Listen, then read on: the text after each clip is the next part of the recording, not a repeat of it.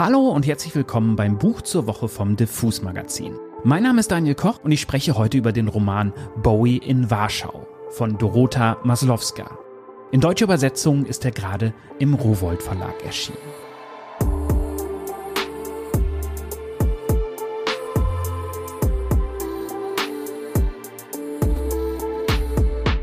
Vorgestern bin ich mal wieder durch die Buchläden meines Vertrauens gestromert, weil ich noch kein Buch für die heutige Folge hatte. In Berlin ist das meistens, wenig originell, das große Kulturkaufhaus Dussmann. Oder aber der tolle, familiäre Laden Die Buchkönigin in der Nähe vom Hermannplatz. Shoutout an dieser Stelle, denn dieser Laden hat mich ein bisschen durch die Pandemie gebracht. Bei Dussmann fiel mir dann ein Buch namens Bowie in Warschau in die Hände. Zum einen, weil das Cover ziemlich knallt, zum anderen, weil Bowie ja wirklich mal in Warschau war und da zum Song Warszawa inspiriert wurde und weil beim Namen der Autorin etwas bei mir klingelte. Dorota Maslowska hat mich nämlich vor gut 10, 15 Jahren ziemlich umgehauen mit ihrem Debüt Schneeweiß und Russenrot. Das war so ein Buch, über das damals alle sprachen und schrieben. So eine Art polnischer Take auf Trainspotting. Geschrieben in einer sehr eigenen Sprache, die viele Literaturpuristen damals triggerte. Was mir ja immer besonders gut gefällt. Ihr gerade von Olaf Kühl übersetzter neuer Roman hält erstmal, was der Titel verspricht. Bowie in Warschau beginnt tatsächlich im Zug von Moskau nach Berlin im Mai 1973. David Bowie machte diese Reise tatsächlich und er stieg wirklich in Warschau aus, obwohl er bis dahin nur wenig über Polen und die Stadt wusste. Das düstere, überwiegend instrumentale Stück Warszawa von seinem 1977 veröffentlichten Album Low wurde von diesem Stopp inspiriert. Und Dorota Maslowska wiederum wurde von diesem Stopp inspiriert. Sie erzählt um Bowies Warschau-Besuch herum von gescheiterten und sehr lustigen Existenzen im damals noch sozialistischen Polen.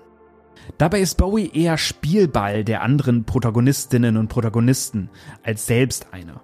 Um ihn herum gibt es zahlreiche Irrungen, Wirrungen und Verwechslungen, die das Buch vorantreiben. Das geht schon in dem Buch- und Plattenladen los, in dem Bowie polnische Volksmusik kauft.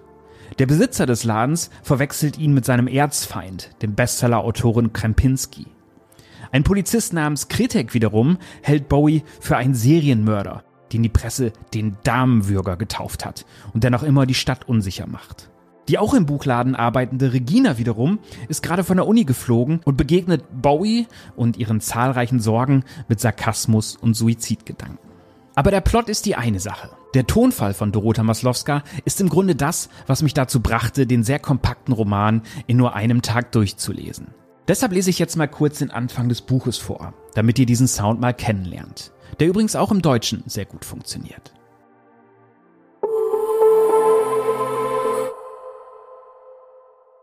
Teil 1, Kapitel 1 Die 70er Jahre.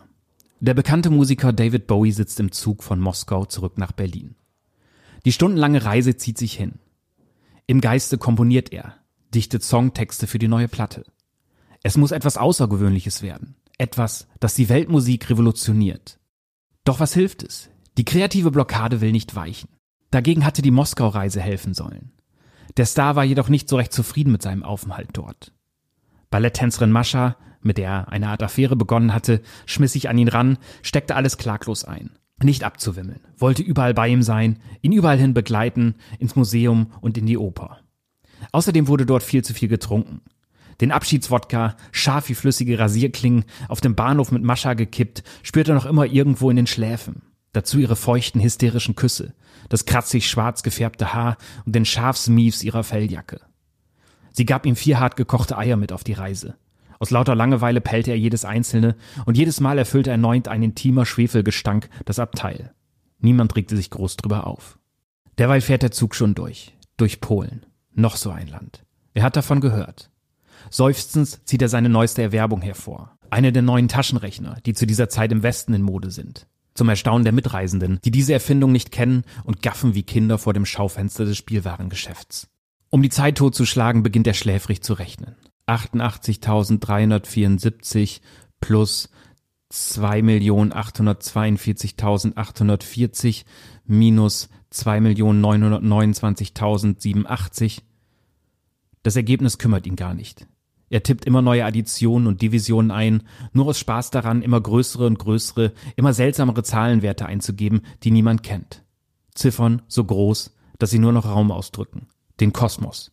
Ist er eingenickt? Vielleicht auch nicht. Er öffnet die Lider. Es dämmert. Draußen verdickt sich das Grün endloser Wiesen. In der Ferne kann er zwei kleine funkelnde Silhouetten ausmachen.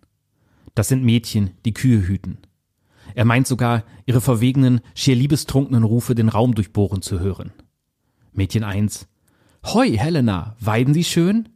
Mädchen 2. Sie weiden schön, nur dich kann ich von weitem nicht sehen. Mädchen 1. Hoi, hoi. Er muss eingeschlummert sein. Als er zu sich kommt, hält der Zug in Warschau. Den Worten eines respektablen Herrn, der vorzüglich Englisch zu sprechen meint, glaubt er entnehmen zu können, dass der Aufenthalt von längerer Dauer sein wird. Das dumpfe Dunkel des Bahnsteigs riecht nach Eisengerümpel, Pisse und Holunder. Dahinter der Mief von gekochtem Kohl aus einer abgelegenen Speisewirtschaft. Vorsichtig verlässt er die stickige Winterhöhle des Abteils und taucht ein in die undurchdringliche, von spärlich schwachen Lichtern gesprenkelte Finsternis der fremden Metropole.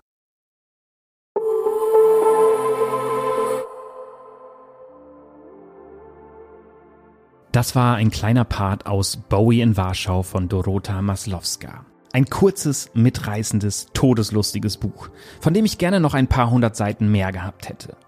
Ich weiß deshalb auch gar nicht, wie ich hier jetzt noch weiter schwärmen sollte. Bowie, das wilde Warschau, eine abenteuerfreudige Autorin, da ist doch eigentlich alles drin.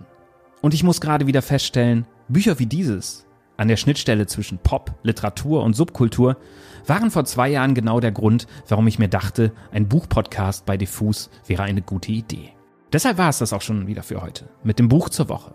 Mein Name ist Daniel Koch und ich habe euch das Buch Bowie in Warschau von Dorota Maslowska vorgestellt, soeben erschienen im Rowold Verlag. Und damit sage ich Tschüss und bis zum nächsten Buch.